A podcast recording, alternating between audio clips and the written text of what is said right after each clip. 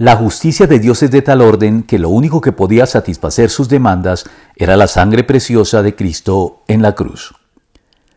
Habiendo ya establecido que la sangre de Cristo no es un fetiche, y que en la Biblia la sangre es importante fundamentalmente porque en ella se encuentra la vida, la sangre de Cristo simboliza entonces la misma vida de Cristo, entregada voluntariamente por todos y cada uno de nosotros en la cruz. Ahora bien, la necesidad del sacrificio de Cristo para poder expiar y perdonar nuestros pecados se debe a que nuestros múltiples pecados han ofendido a nuestro Hacedor al transgredir sus requerimientos de perfecta justicia acordes con su carácter absolutamente santo y justo. Una ofensa que ningún ser humano está en condiciones de remediar, o para decirlo de otro modo, una deuda que ningún ser humano tiene ni remotamente la capacidad de pagar, ni por sí mismo, ni mucho menos por la humanidad en general.